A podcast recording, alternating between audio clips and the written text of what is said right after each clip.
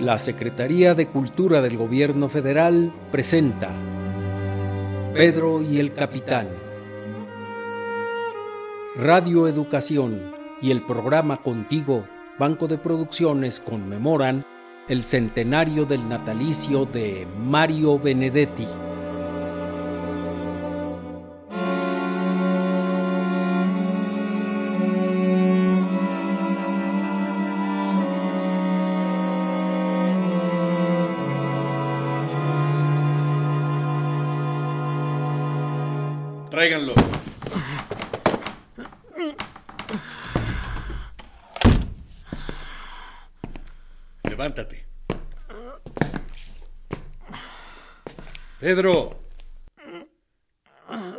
Ver, vente, vente.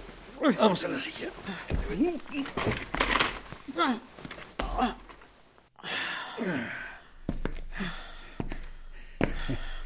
¿Qué dices? No te escucho. Te quitaré la capucha.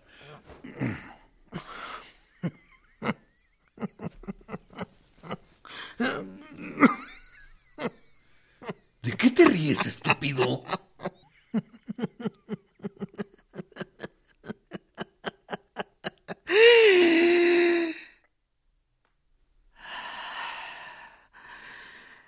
Y en plena sesión de picana sobrevino el apagón. Ese mismo apagón que previó su maldito coronel. Y pobres, los mastodontes no sabían qué hacer. ¿Por qué? Porque sin corriente no son nada.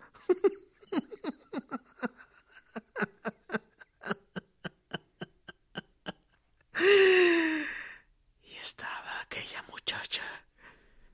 con la picana en la vagina. Y cuando vino el apagón, no sé cómo les pudo dar una patada. Y el bestia prendió un fósforo, pero la picana...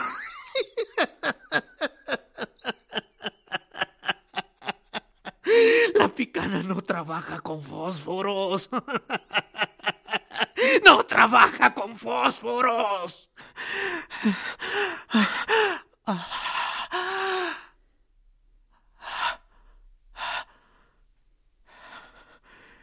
Quedaba la pileta. Claro. Con su agüita de mierda. Y la cagada flotando. Pero es difícil hacerlo a oscuras. La pileta no es eléctrica. Pero a veces... A veces le dan corriente. Y no es confortable hacerlo en mitad de, un apagón. A oscuras no puede saberse cuando el tipo no da más. El doctor precisa buena iluminación para diagnosticar la proximidad del paro cardíaco. Así hubo que suspender la sesión. Pedro, Me llamo Rómulo. no me confundas. Pedro alias Rómulo. Nada, ¿Qué? nada. No tengo nombre ni alias. Nada. Pedro. Pedro. Nada. Nada es mi apellido paterno. No lo sabía, capitán. Se lo estoy revelando en este preciso instante. No llama al taquígrafo. Es una declaración importante. ¿O tiene puesto el grabador? Pedro. Nada. Y mi apellido materno es más. O sea, Pedro, nada más.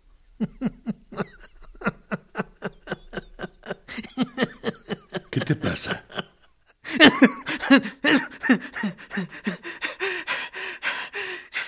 ¿Cómo pasarme? Pasarme nada importante. Estoy en la muerte. Adiós. Pero a estas alturas, la muerte, la muerte no me importa. Estás vivo. Y puedes estar más vivo aún. Se equivoca, capitán. Estoy muerto. Estoy... Estoy, como dicen, No te hagas el delirante. Conmigo no va a ese teatro. No, no es teatro, capitán. Estoy muerto.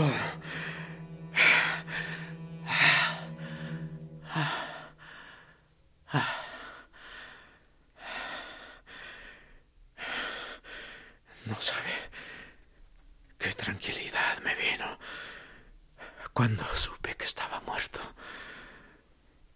Por eso ahora no me importa que me apliquen electricidad o me sumerjan en la mierda o me tengan de plantón o me revienten los huevos. No me importa porque porque estoy muerto. Y eso eso da una gran serenidad y hasta una gran alegría. ¿No ve que estoy contento, capitán? Eres el primer muerto que habla como un loro. Muy bien, capitán. Excelente. Se dio cuenta de la contradicción. Se está entrenando para, para la dialéctica, ¿eh?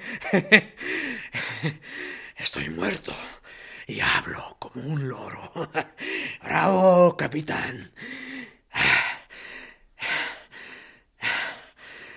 ¿Quién, ¿Quién hubiera dicho que iba a llegar a tan brillante conclusión?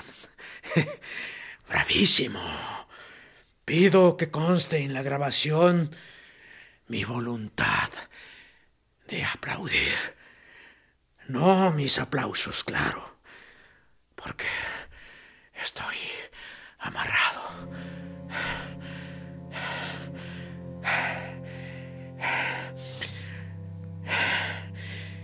Le debo una explicación.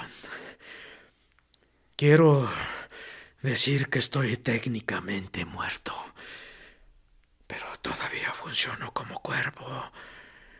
Es decir, que me meo, me hago caca. No, no diría que, que eructo, porque como me, como me, me matan de hambre, no tengo prácticamente nada para eructar. Ah, ahora bien, digo que estoy técnicamente muerto porque no me van a extraer ni un solo numerito de teléfono, ni siquiera el número de mi camisa. Y en consecuencia, me van a seguir y dando.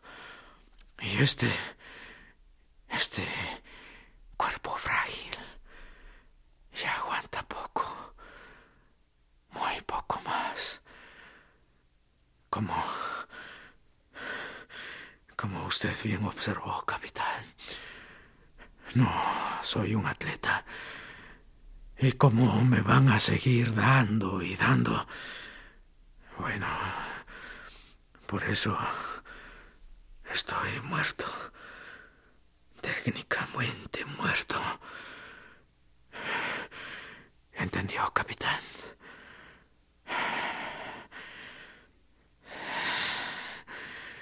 No sabe.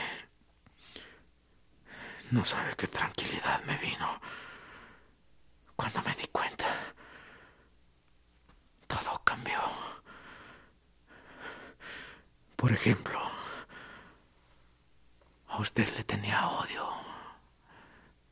Y se lo dije. Y en cambio, dado que estoy muerto, ahora le tengo lástima. Siento que por primera vez le saqué una ventaja considerable, casi diría inconmensurable, capitán. No estés tan seguro. ¿Cómo sabes hasta dónde aguantarás? Eso solo se sabe cuando llegue el momento. Aguantaste hasta ahora.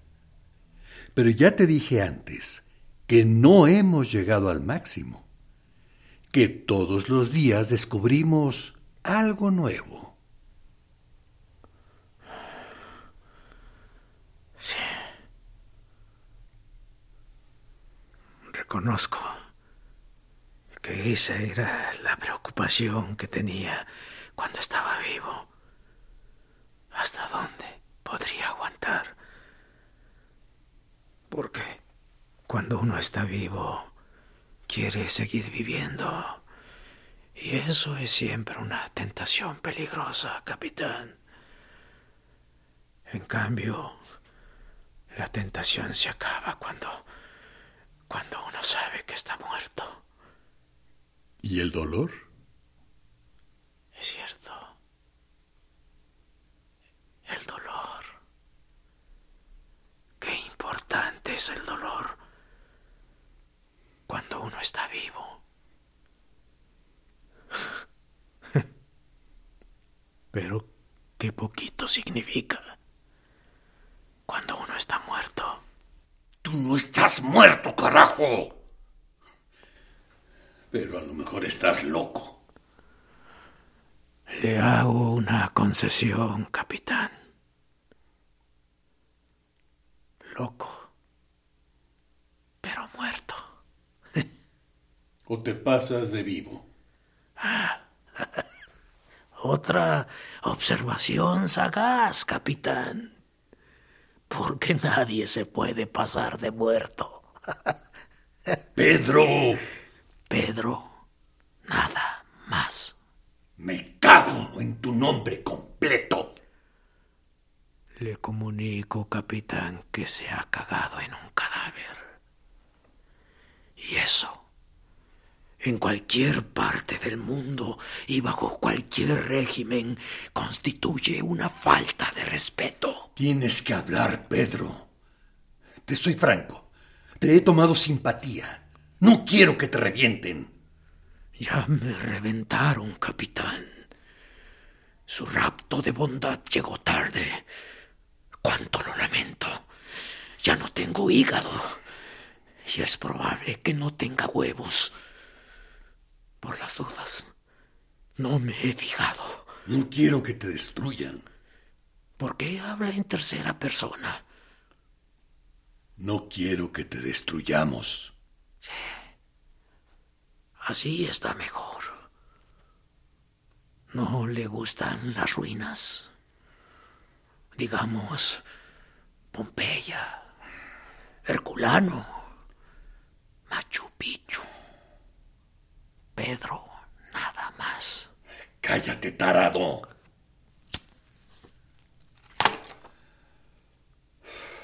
Los que se callan son los vivos, capitán. ¿Se acuerda cómo me callaba cuando estaba vivo? Pero los muertos podemos hablar con la poquita lengua, la apretada garganta, los cuatro dientes, los labios sangrantes. Con ese poco que ustedes nos dejan, los muertos podemos hablar de su familia, por ejemplo. ¿Otra vez? ¿Por qué no hablamos de la tuya? o de la mía. ¿Por qué no? De tu mujer. De mi viuda, dirá. En realidad, Aurora. Alias Beatriz. ¿Cómo? ¿No estabas muerto? Parece que todavía tienes reflejos. Aurora alias Beatriz. ¿No te había dicho que todos los días ponemos cartas sobre la mesa?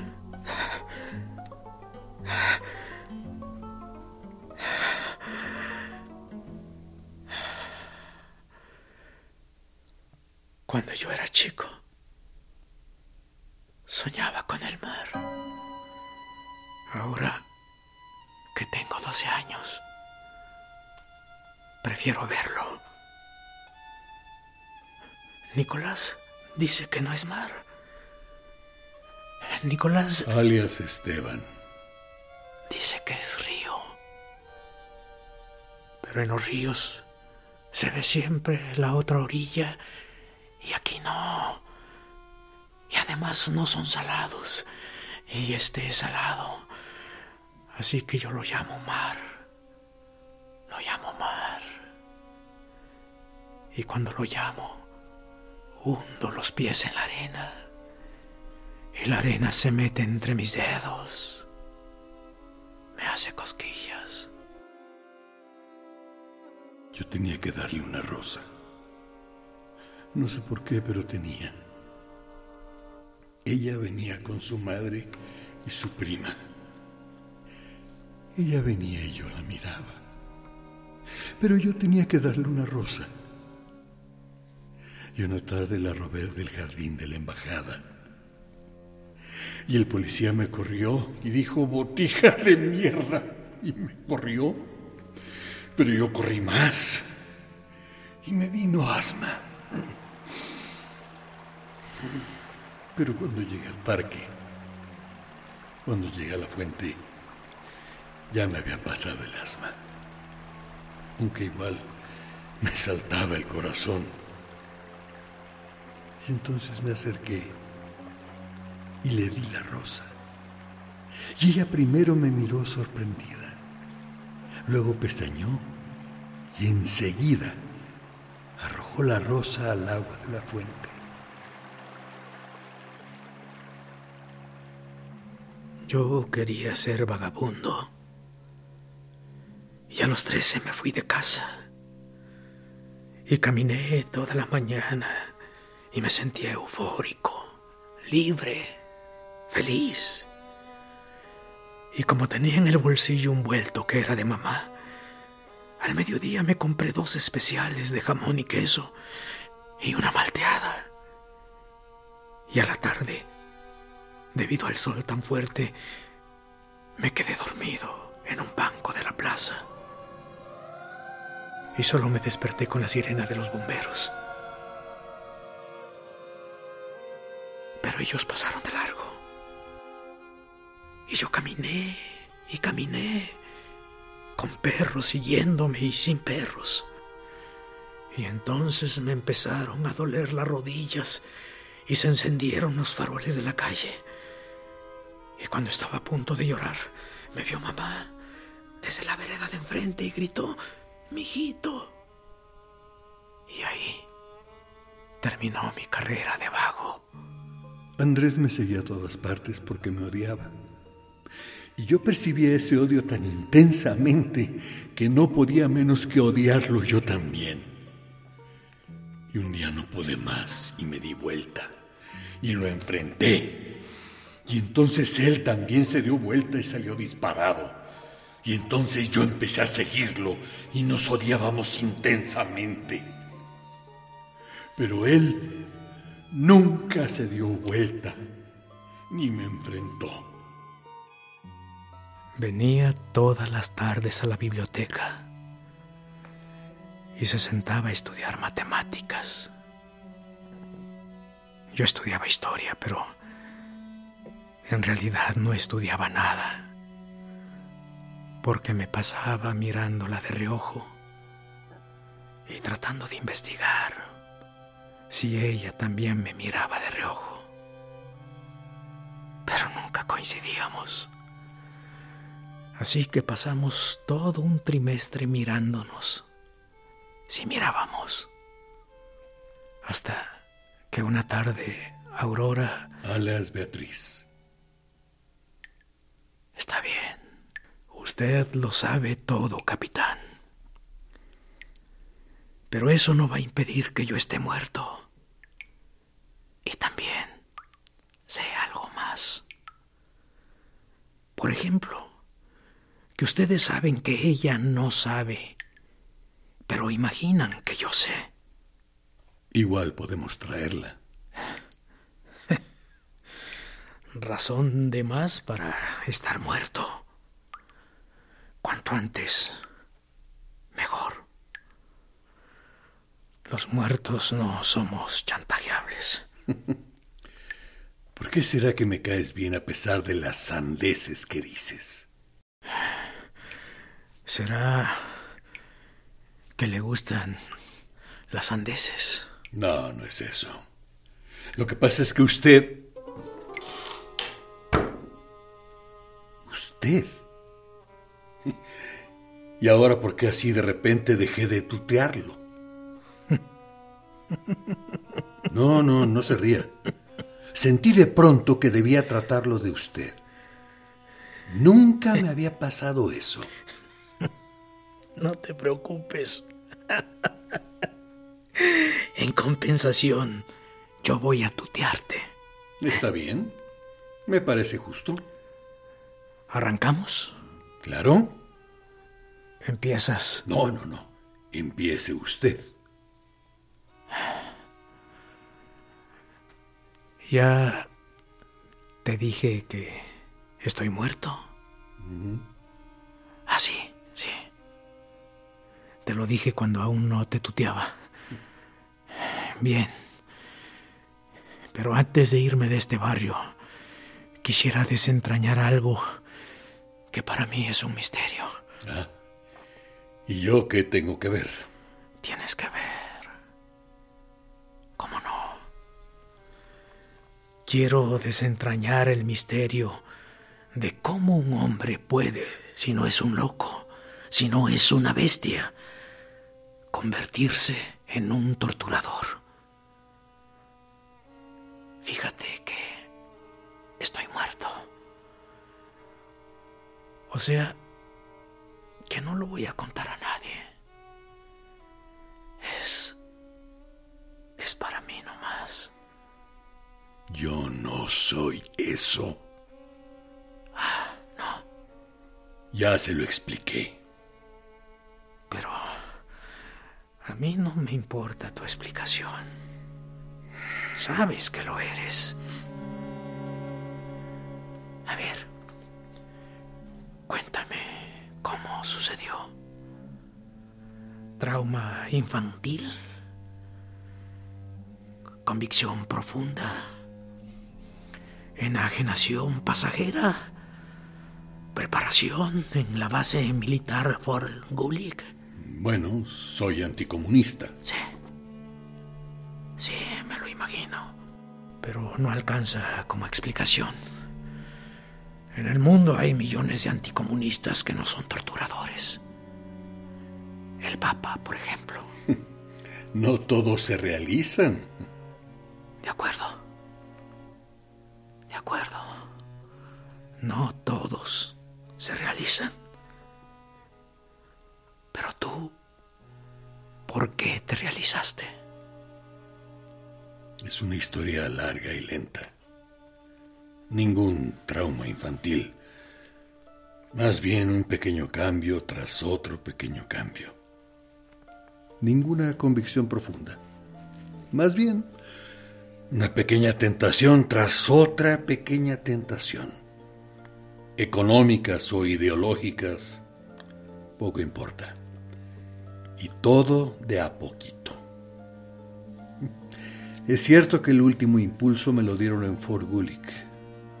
Ahí me enseñaron con breves y soportables torturitas que sufrí en carne propia, dónde residen los puntos sensibles del cuerpo humano. Pero antes me enseñaron a torturar perros y gatos.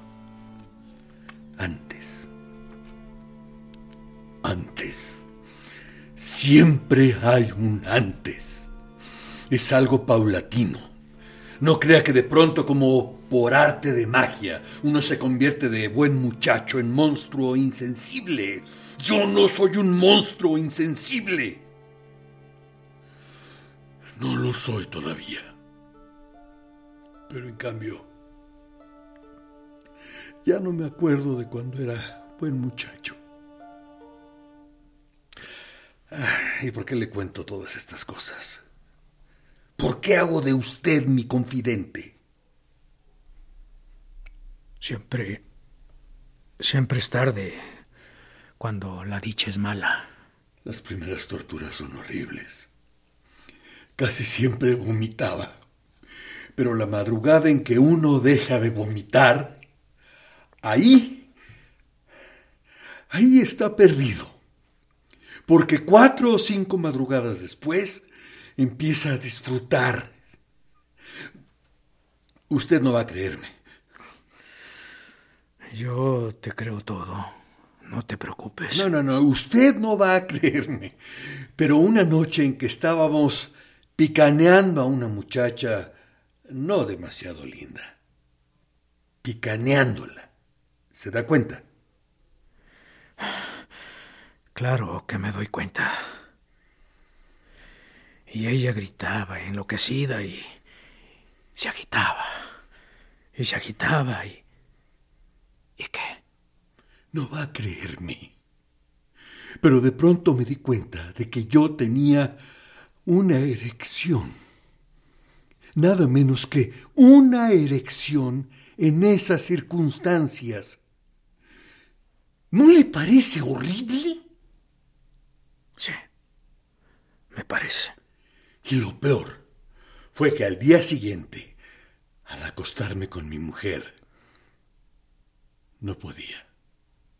Y empecé a ponerme nervioso y no conseguía. Pero al final lo lograste, ¿verdad? Sí. ¿Cómo lo sabe? Siempre se logra.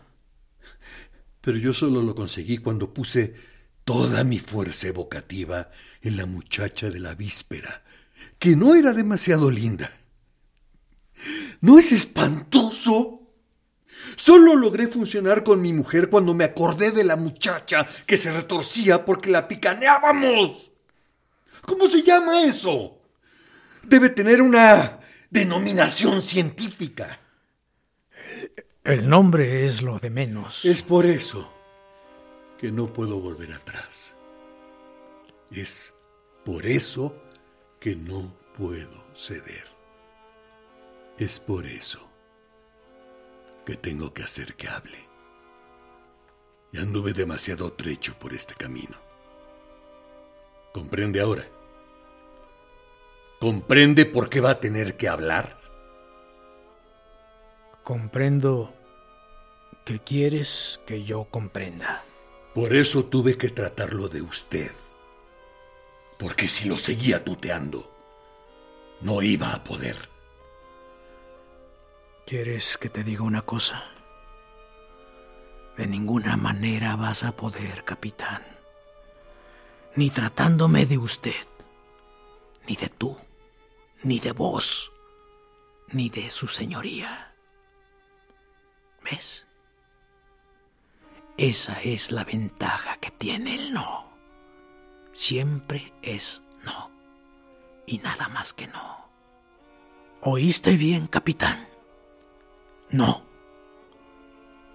¿Oyó bien, capitán? No. ¿Habéis oído, capitán? No.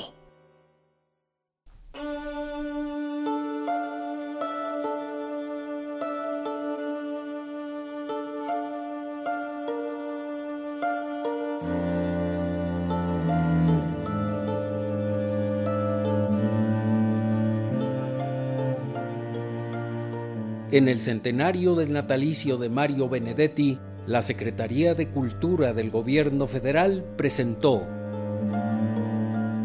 Pedro y el Capitán. Una producción de Radio Educación y el programa Contigo, Banco de Producciones. En este radioteatro participaron actuación Óscar Bonfilio y Fernando Manzano, adaptación Maite Ibargüengoitia, musicación Iscasel Pérez, composiciones originales, efectos Sofía Navarro.